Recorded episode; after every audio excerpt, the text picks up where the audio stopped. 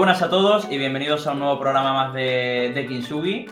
Eh, últimamente me estoy dejando llevar un poquito, pero bueno, vamos poner el programa número 32, dos semanas después del último programa, y esta vez con una invitada que, llevo tiempo queriendo traerla, pero eh, como coincido con ella todas las semanas, eh, nunca me había animado a coger y decirle, oye Ana, vente al programa y grabamos, ¿no? Y como ya he dicho, nuestra invitada es Ana Rodríguez, que actualmente está como, como Head of Community o Head of Talent, no sé cuál es el, apellido concreto del cargo que desarrolla en Demium. Pero bueno, ¿qué tal? ¿Cómo estás, Ana? Tú no lo dices. ¿Cuál es el cargo que, estás ejerciendo ahora? Hola, Juan. Qué placer, qué placer estar aquí contigo este ratito. Pues sí, al final, como tú dices, ¿no? Eh, nuestras conversaciones son de, risa, ¿no? Reserva una sala, del día a día, ¿no? Y al final, pues bueno, tanto día a día, pues se nos olvida también dedicarnos tiempo de, mm. calidad. Pues bueno, sí, yo estoy, eh, mi nombre es Ana, como te has dicho, Ana Rodríguez, estoy en Demium como Head Community y también llevando pues toda la parte de talento, entonces normal que también con ese vaivén, pues al final ya no sabemos si somos talento, comunidad, pero a día de hoy al final lo que buscamos es pues esa comunidad que ya conoces tú de Demium y ese catalizador de, de talento así como quedó como...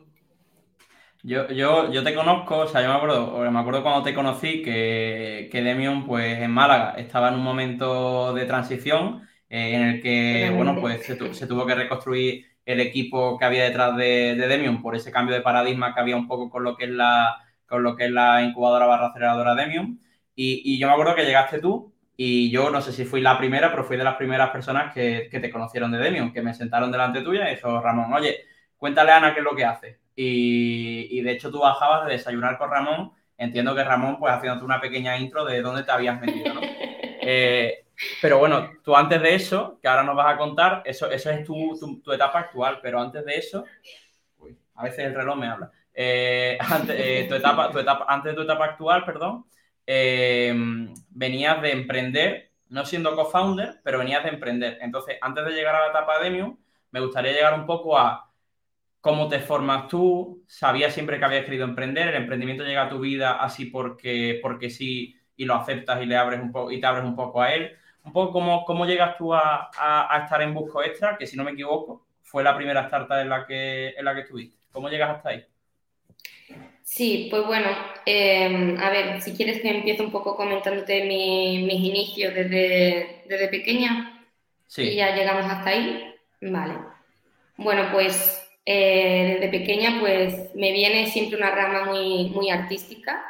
Eh, empecé en el conservatorio de, danza y, ya desde ahí ¿no? Eh, fue yo creo lo que me hizo cambiar la mentalidad de buscar siempre pues el máximo de, de, mí. ¿no? Hay muchas personas que piensan que las enseñanzas artísticas como es la danza pues es como mm, algo muy muy sencillo, algo muy fácil de llevar, o incluso hay personas que dicen, oye, deja de hacer esas cosas y dedícate a, a, estudiar. Y yo creo que, bueno, porque esa persona, al final, como no han pasado por, por ese tipo de enseñanza, no saben ni lo que te, la capacidad que te pueden dar, ¿no? A mí pasar por una enseñanza artística durante 10 años a nivel profesional, pues me cambió totalmente de, de persona. Eh, ¿En qué me cambió? Pues muy fácil. Eh, pues imagínate de, yo llevar unos estudios de una forma muy, muy normal, de una forma incluso llegando a la torpeza, me, me costaba estudiar, a de repente, pues imagínate si yo tenía que memorizar una partitura entera en mi cabeza, un baile entero en mi cabeza de 10 asignaturas, pues mi mente tuvo un desarrollo intelectual que me hizo coger las cosas con mucha facilidad, mejorar mis estudios, ponerme focus, tener una capacidad de organización mucho mayor, me dio muchísima disciplina, me dio muchísima organización, responsabilidad. Y entonces, pues bueno, al final yo creo que eso fue también lo que me hizo un poco empezar a, crearme mm, mi forma de ser, ¿no? Por ahí, por así decirlo. A raíz de ahí, pues empiezo a, bueno, era un estudiante que sacaba también además muy buenas notas y me acuerdo que lo mismo, igual que me pasó en su día, con todos los profesores diciendo, oye, deja eso de bailar, que te quita tiempo para estudiar y dedícate a estudiar, lo mismo me pasa cuando elijo mi, mi grado universitario.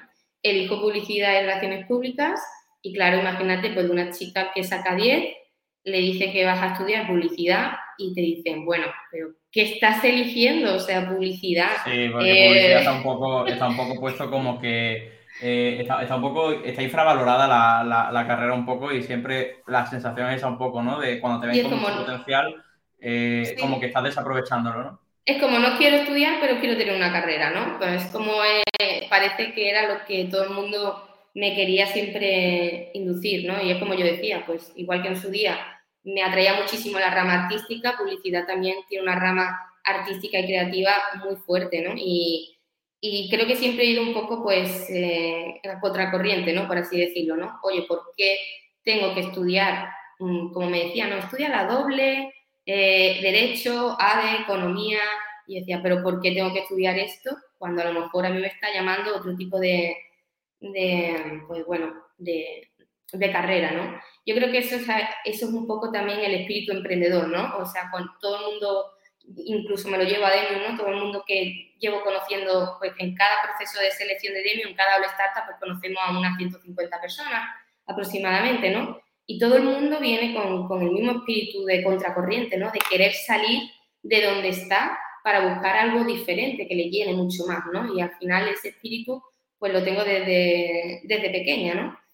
Pues como te decía, estaba en el grado de publicidad, eh, me meto en, una, en unas prácticas en la Universidad de Málaga, en el Departamento de Innovación y Emprendimiento, y para mi sorpresa, eh, yo no conocía nada, de nada, de nada el ecosistema startups. Yo pensaba, bueno, pues sí, conocía lo que es montar una empresa, conocía lo que es eh, montar un negocio tradicional, pero no conocía ese movimiento que se estaba creando en la universidad de universitarios con ganas de, como pasa aquí en Demium, ¿no? Pues, oye, yo he estudiado marketing, eh, tú has estudiado teleco y yo he estudiado, eh, pues, economía, nos juntamos y montamos una startup.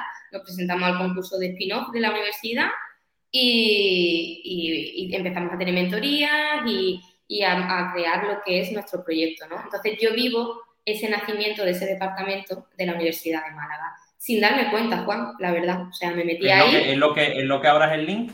Sí, el Inbayuma. Claro, me meto ahí, yo voy con unas prácticas totalmente de, publicidad, de comunicación, de eventos, de, apoyo a ese pasillo una práctica, Una práctica que en cualquier otra empresa eh, donde hubieses ido a hacer las prácticas te hubiesen puesto probablemente a llevar las redes sociales de, la tienda de turno, te hubiesen puesto a, trastear el WordPress o a redactar blog o a hacer llamadas de, comercial para vender seguros. O sea, eh, esas prácticas, si no encuentras una empresa que te deje desarrollarte, son un poco petardos. O sea, son un poco... Sí, son muy petardos. Pues bueno, yo exacto, tuve la suerte pues, de, tener unas prácticas que me abrió, yo creo que igual, o sea, otro abanico, ¿no?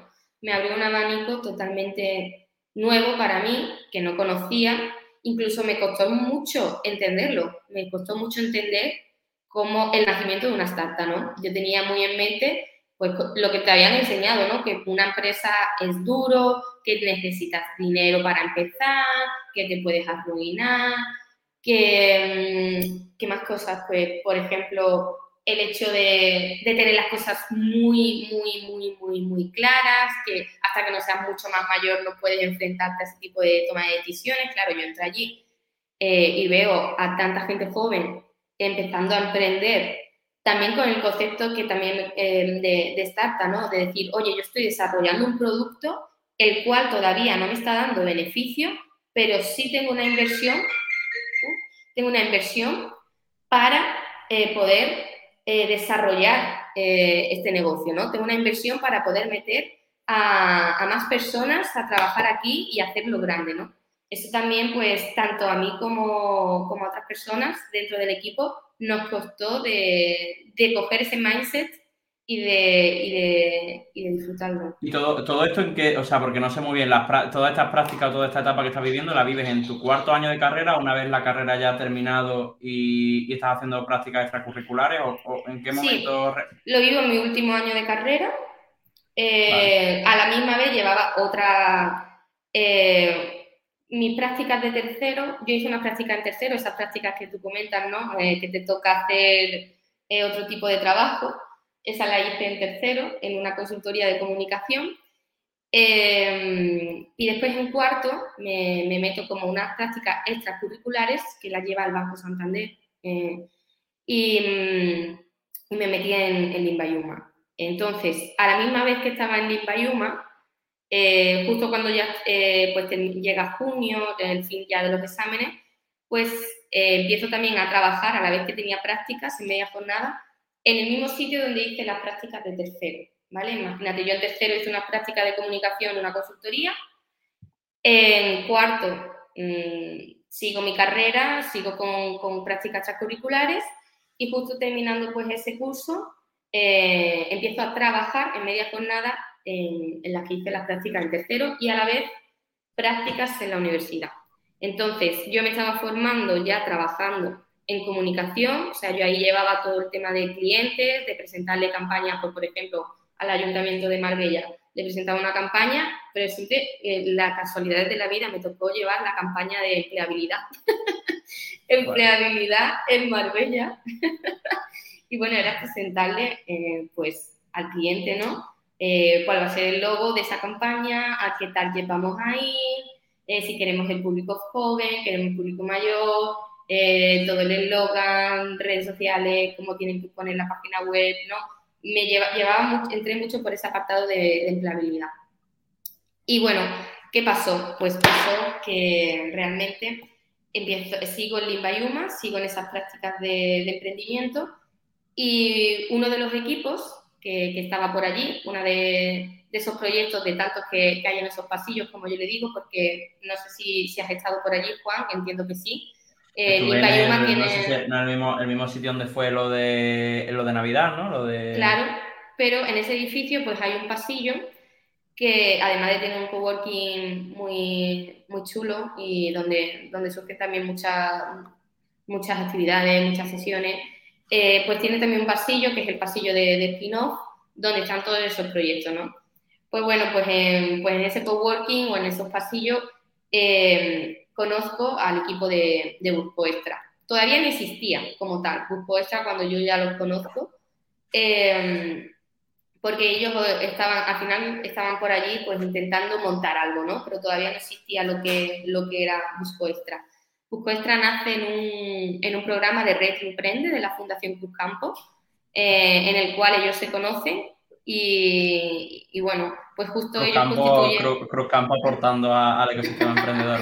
claro, o sea, Extra es una aplicación de, para contratar extras de hostelería, para contratar camareros, eh, cocineros y bueno, pues al final Fundación Cruz Campo apoya a ese tipo de, de creación de empresas, de, de startups dentro del mundo de la hostelería y nace en ese programa. Entonces, ellos finalmente constituyen en, mayo, Busco Extra, eh, y yo entro prácticamente a principios de, final de junio julio, ¿no? Entonces entro nada más empezar, ¿no? Yo me acuerdo que, que incluso no querían ni hablar conmigo eh, eh, para meterme en el equipo porque ellos ya sabían que yo estaba trabajando en una, en una consultora, ¿no? A pesar de que estaba en esas prácticas ya terminando en la universidad, le dieron como prioridad a todos los que estaban en prácticas para que dejaran las prácticas y se metieran en busco extra y a mí me veían como diciendo, bueno, Ana ya está en otro nivel, Ana ya está en una, en una consultoría de comunicación y a lo mejor esta movida de querer venir, no cobrar tal o cobrar muy poco, pues ya se nos, se nos escapa, ¿no? Tú sabes cómo son los inicios de, de, meterte en un equipo como, bueno, pues como parte de, de, del equipo, como yo me metí dentro de Buscoestra como CNO, ¿no?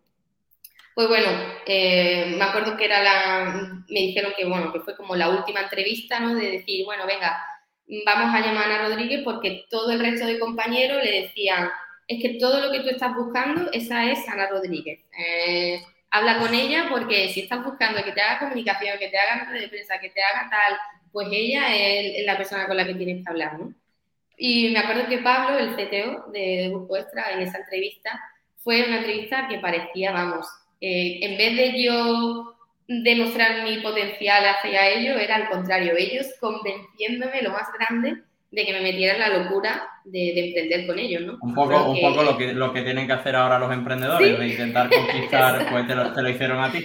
Bueno, lo que tú haces ahora, lo que tú haces ahora, ahora. Exactamente. Exacto, claro, tú lo, miras ahora con otro ojo, ¿no? Y, y, te ríes, ¿no? Te saca una sonrisa porque fue muy divertido, ¿no? Me acuerdo justo haciéndome esa entrevista de Ana, tienes que entrar porque aquí vas a crecer, porque lo vamos a pasar genial, porque esto no es una, un modelo tradicional, porque mm, mm, si todo sale bien, va a ir bien. Me acuerdo esa frase que me la dijo cinco veces. Si todo sale bien, va a ir bien, pero va a ir bien, ¿eh? Claro, con el miedo siempre de, oye, le estamos diciendo a esta chica que deje un trabajo eh, y le vamos a decir que se meta en una startup. Ana ya conoce las startups porque ha estado en, en, en sabe que una startup pues tiene la facilidad, por desgracia, ¿no? De, bueno, por desgracia, como es la vida, ¿no? De, nacer y morir en, muchos de los casos en esa primera etapa tan temprana, ¿no? Y decían, ¿cómo engañamos a, a Ana para que entre aquí con nosotros? Pero claro, lo que no sabía es, que... Es una, es una labor difícil engañar, entre comillas, porque, bueno, sí, vamos a llamarlo engañar, eh, a, la gente para que, para que se crea la locura que tiene, que tiene un founder, dos founders o tres founders en su cabeza. Pero además te, te, engañaron además para tener un cargo bastante importante. O sea, que te, te llamaron para tener un cargo que, que perfectamente parece un cargo de co-founder. Claro, ten en cuenta, a ver, yo siempre me he sentido, como yo siempre lo he hablado con ellos, yo siempre me he sentido co-founder, solo que no entré en el momento de constituir el, el pues busco extra, ¿no? Justo entro en, en, un mes, llevaba dos meses de vida, eh, no había nada. no, ¿Y no, tenías, la, ¿No tenías la, la, cosilla por dentro de, tío, no tengo participaciones o es algo que no te, tampoco te motivaba en el sentido de, bueno, tampoco, tampoco es algo que me, me vuelva loca? Yo creo que mm, quizás también me tocó en, en una época y creo que también va con mi forma de ser, Juan. O sea, yo creo que estés donde tú estés, tú tienes que dar siempre lo mejor de ti y, y sentir que donde tú trabajas es tuyo, ¿no? Porque si tú sientes mm. que es tuyo, al final las cosas salen bien, las cosas siguen adelante, el, el, tu puesto va adelante, tú vas a crecer, ¿no? Y yo lo sentí mío desde el inicio, vamos, hasta el día de hoy, yo creo que todavía lo sigo sintiendo mío con mucho cariño pero porque es lo que te comento, ¿no? Estuve muchísimo tiempo trabajando solo, como, solo con co-founders sin que creciera el equipo, entonces al final, eh, y con ese puesto desde también ellos me, me, dieron muchas responsabilidades desde el inicio, y a día de hoy también lo, trabajando en Demium, incluso lo veo, ¿no? Desde, desde ese prima, ¿no? De decir, oye, era un marketplace. ¿Sabes, Juan, el papel tan importante que tiene un CMO en un marketplace? A ver, en un marketplace, una plataforma es que son tiene, un, tiene una componente de red brutal, que, que, es como una red social. O tienes mucha gente, o, prácticamente, o tienes compradores y vendedores. Pues si tienes vendedores solo, nadie quiere entrar a vender, y si tienes solo compradores, no hay nada que comprar. Entonces la gente no vuelve a entrar. Es súper. Este tipo de plataforma, o sea, el marketing tiene que ser súper intensivo. O sea, bueno, y tú lo sabes, eh, yo lo estoy viviendo. Pero tiene que ser súper intensivo y súper hardcore. Totalmente. Entonces, eh, al final, yo mm, siempre me cogí ese papel de, responsabilidad, de sentir la mía. Eh, es verdad, ¿no? Pues a modo de experiencia siempre lo avisaré, ¿no? A, toda persona que se mete en una startup, ¿no? Cuando te dicen, sí, sí, te vamos a dar stock, te vamos a dar tal, mm, si eso no lo arreglas desde el inicio, nunca llega. Pero eh, al final es lo que te digo, yo la sentí mía hasta el último día en el que estuve trabajando. A día de hoy igual mantengo una relación súper buena y, para cualquier cosa sigo súper, vamos, de la mano. Eh, hace nada estuve hablando con, ellos para ayudarles también en temilla. Y, y, al final la, la, sentí mía, ¿no? Yo entré en un inicio incluso como CCO, más de la parte de comunicación, mm. porque pensábamos que en un inicio al ser hostelería íbamos a tener que hacer mucho más, mm, no puerta fría, pero sí algo más cercano, algo más de comunicación, algo más de eventos, de notas de prensa, de irnos a esa parte un poco más offline, ¿no? Por así decirlo. ¿Qué pasa? Que también después te das cuenta y, me, y me fui dando cuenta que realmente eh, se necesitaba muchísima parte digital. ¿Por qué? Porque al final para lograr esa escalabilidad, lograr ese ahorro de, inversión de, y ser mucho más efectivo, ¿no? Pues me fui formando más a esa parte de marketing digital, hice un, posgrado, hice un máster para meterme todavía más en ese mundo digital, ese marketing digital, y logramos cosas muy, muy, muy locas, o sea, de, decir, oye, conseguíamos a trabajadores a través de campañas de, publicidad a un precio de 0,05 céntimos, sea, el lead. Eh, conseguíamos lead de hostelería, que pensábamos que eso iba a ser carísimo y no llegaba a lo mejor al euro y medio el leads y, pensábamos que a lo mejor podía costar unos 10, 15, 20, ¿no? Aunque el CAC, se hizo súper bajo entonces, o sea, comparado con las previsiones que teníais. Comparado con las previsiones conseguimos, eh, pues al final, como yo creo que eh, es la oportunidad que te da el, estar en una startup cuando tienes poca inversión, ¿no? En los inicios, que te, te activa esa capacidad creativa, esa capacidad que me voy comentando, porque la tengo desde pequeña, ¿no? Pues de ese mundo artístico, de ese mundo creativo, de ese mundo también, pues de disciplina, ¿no? De decir, oye, tengo esta meta por delante, tengo este dinero, ¿cómo me rompo la cabeza para decir, con esta inversión tengo que conseguir esto. Y al final es lo que te hace superarte y lo que te hace montar esas campañas que llegamos a montar y, llegar al, máximo posible. Y una, una cosa que, no quiero que se nos pase, Ana, una cosa que, me has comentado tú es, yo no era co-founder como tal de tener participaciones, te sentías co-founder, pero también, te también estabas metida en, en, el tema de la inversión. Cuando un CMO, y más cuando no es co-founder, suele, suele intentar, eh, o sea, eh, suele, no suele intentar, perdona, al final suele estar al margen de toda esta parte del fundraising, simplemente confían que a final de mes pues va a cobrar, eh, de, que, de que la persona que se dedica al fundraising o el equipo que se dedica al fundraising va a funcionar y, sigue con lo suyo, ¿no? Al, final un CMO que no es co-founder lo que hace es decir, ¿cuánto dinero tengo para marketing? E intentar ejecutarlo de la mejor forma posible para que ellos tengan métricas para ir a, ir a levantar inversión. Entonces, ¿en, qué momento, ¿en qué momento te vinculan a ti con toda esta parte del fundraising? ¿Y desde el inicio. O sea, desde el inicio, pero porque es lo que te digo. Eh, yo creo que éramos todos muy jóvenes. Eh, nos pilló a todos como... A algunos no le pilló como su primer emprendimiento, pero sí el, como primer emprendimiento serio de conseguir una inversión. Entonces, al final, eh, pues imagínate si eran un equipo de cuatro co-founders, de los cuales tres eran técnicos y otro más pues de negocio, eh, ellos necesitaban mostrar un equipo fuerte desde el inicio, un equipo fuerte de pues, perfiles, le faltaba ese perfil de, comunicación o de marketing. Entonces, desde el inicio, yo, yo mm, entro en media jornada, pero al momento ya me hago jornada completa, ¿no? al momento yo ya estoy a full time con, con el proyecto. ¿Qué pasa? Que era una bala, o sea, era, era pues una ventaja, ¿no? De decir a los inversores, oye, este es el equipo que tenemos. Y nos presentábamos todos, todos, como igual que vosotros os toca hablar primero esa primera conversación con, el fondo mm. de, de Demium, de decir, en esas primeras conversaciones va el equipo entero porque están invirtiendo en talento, pues yo en esas primeras conversaciones de, reuniones, pues también estaba, ¿no? Ya al final, pues como toda startup, eh, al final esas conversaciones, eh, nosotros teníamos la suerte de tener a Alejandro Valero, que el CEO se le daba muy bien toda esa parte, ¿no? Y, fue el que tomó la responsabilidad ya de llevarlo, ¿no? De dirigirlo, de dirigir esa captación e inversión él. Pero al mm. final, desde ese inicio que yo estuve metida en esa parte directiva, eh, seguía manteniéndome en ese tipo de conversaciones. Oye, pues estamos negociando esto y va a entrar este capital y nos va a durar esto y cómo lo vamos a distribuir y el Q1 va a ser así y el Q, yo estaba dentro de todas esas conversaciones, no solo de las de marketing.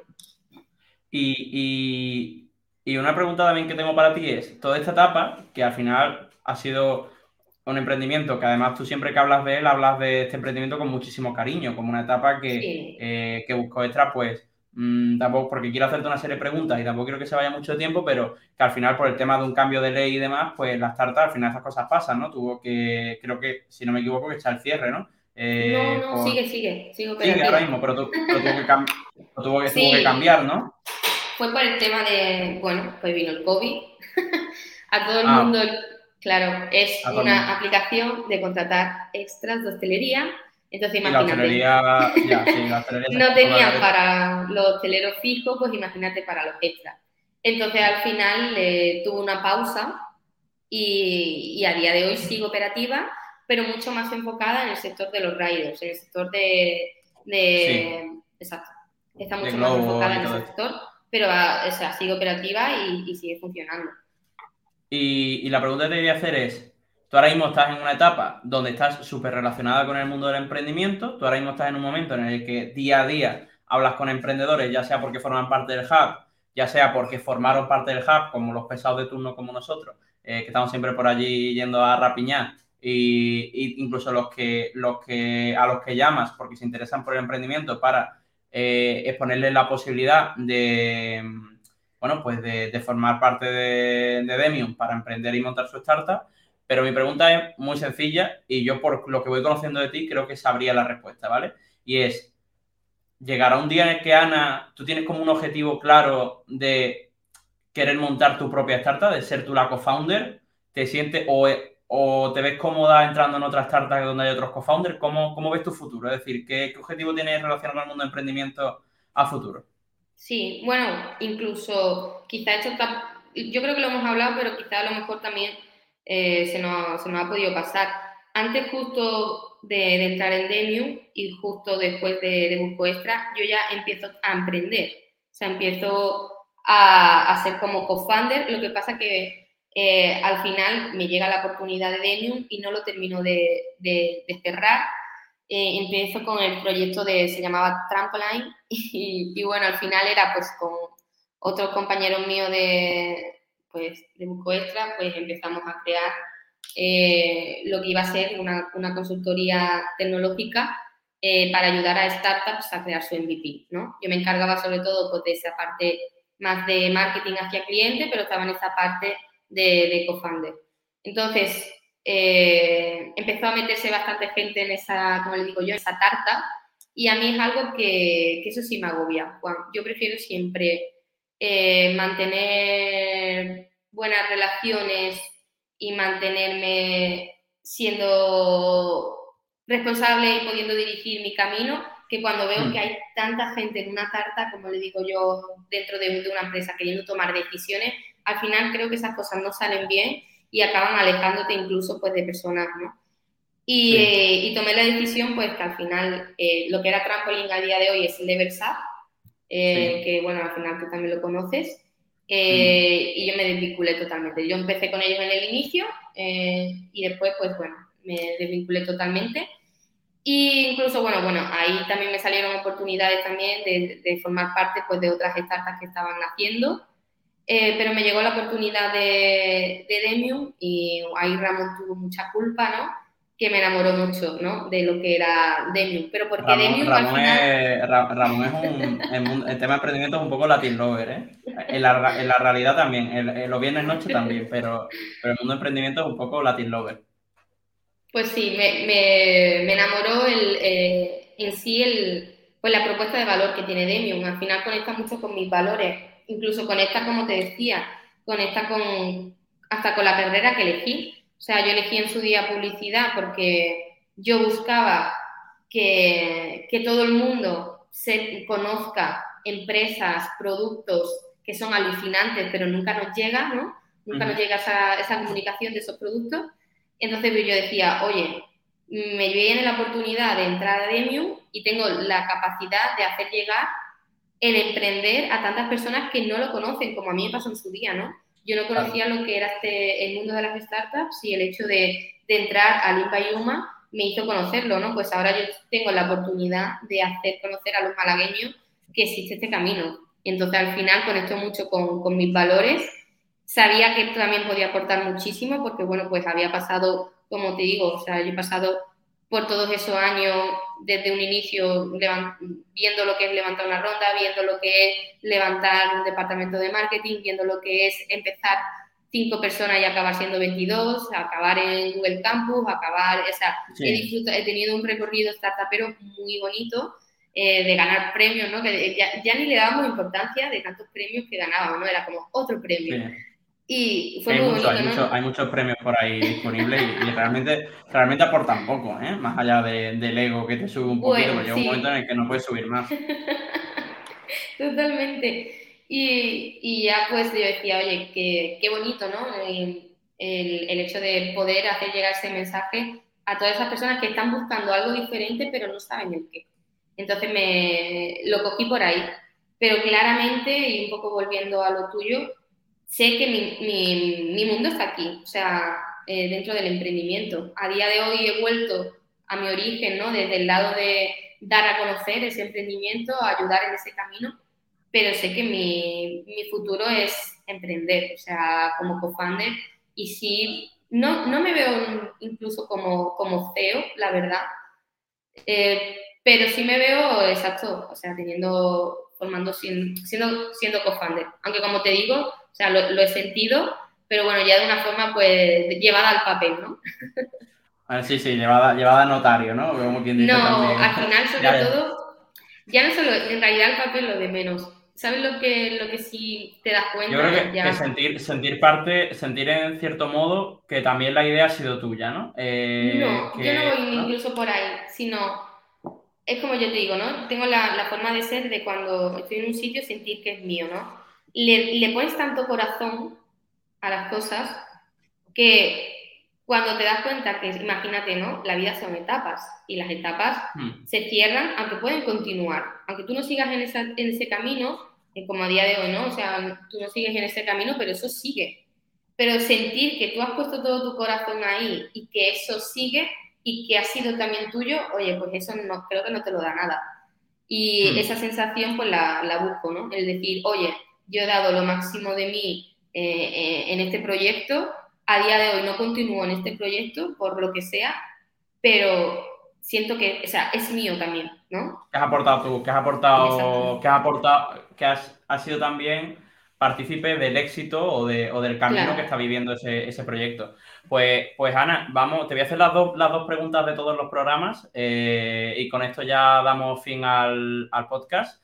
Eh, y bueno, la primera pregunta es que cuál ha sido tu peor momento, tu peor momento relacionado con el emprendimiento, porque yo creo que, también, o sea, no tiene que ser solo con la etapa de busco extra, también puede ser con la del link o puede ser con la, con la que estás viviendo ahora mismo en el momento que estamos grabando con, eh, con, con Demium. Un momento así jodido que hayas pasado eh, a nivel personal por culpa de todo esto del emprendimiento. ¿Te viene alguno a la cabeza? Bueno, pues muy buen momento fue cuando vino el COVID, obviamente. Ah, claro. de decir, oye, pues justo no iba a entrar una ronda muy fuerte fuerte, pero a nivel de que ya estamos hablando con agencias de, publicidad para hacerle anuncios publicitarios, y vamos a salir en tele. Eh, estábamos ya cerrando la campaña, llega el COVID, ¿no? Y al final es lo que te digo, ¿no? Pues, oye, toda esa lucha que has tenido durante tantos años de hacer grande eh, una startup, pues justo te la, te la frenan, te la, te la quitan de las manos, ¿no? Yo creo que eso, oye, no, no es un plato de buen gusto, pero al final yo creo que también pues todo pasa por algo. ¿Y tu, ¿Y tu mejor momento cuál ha sido? El momento que, recuerdas con más cariño. Yo recuerdo, o sea, a día de hoy lo, vivo en, en, cada onboarding, se puede decir, aquí en Demium, al final, yo creo que en Demium se hace magia. Quizás no todo el mundo es consciente del programa que, tenemos aquí, que al final es un programa, ¿no? Como tú siempre repites mucho, ¿no? Somos catalizador, catalizadores de talento y lo que hacemos es darle la oportunidad. me, gusta, me gusta mucho esa palabra, catalizador. claro, o sea, damos la oportunidad a tantas personas que quieren cambiar su vida, pero no saben de verdad la magia que se genera aquí, ¿no? La magia de decir, oye, ¿cómo es posible que yo entro solo y acabo eh, como acaban tantísimos proyectos que yo he tenido la suerte de verdad de decir, oye, he puesto un mínimo granito de arena en decir, este equipo se ha creado así, ¿no? Pues ver como en su día, pues el equipo de, o eh, el proyecto Sexel, ¿no? De ver a Clara y Valentín que parecían una pareja de matrimonio, de, decir, oye, qué bonita la relación entre, entre ellos, ¿no? O sea, que, es magia el ver a, muchísimos, a muchísimos fans, ¿no? De los que han pasado por aquí, que no todas las historias son bonitas, ¿no? Al final, tú lo sabes, este es un programa de personas y no todo el mundo vive esa magia de encontrar ese co-founder, pero quien la vive y nosotros lo, lo vemos en el momento, lo disfrutamos en el camino, es algo mágico, la verdad. Ya, hombre, hay historias que son un poco más complicadas al principio, como la de Oscar. Eh, hay, historias, hay historias que son más fáciles. Historias, hay historias que, empiezan, que empiezan regular. Bueno, pues Origin en su día, Manu no encontraba ese match con nadie, de repente espera siguiente, eh, a la siguiente convocatoria y hace esa unión tan fuerte al final con Javi, con Edu.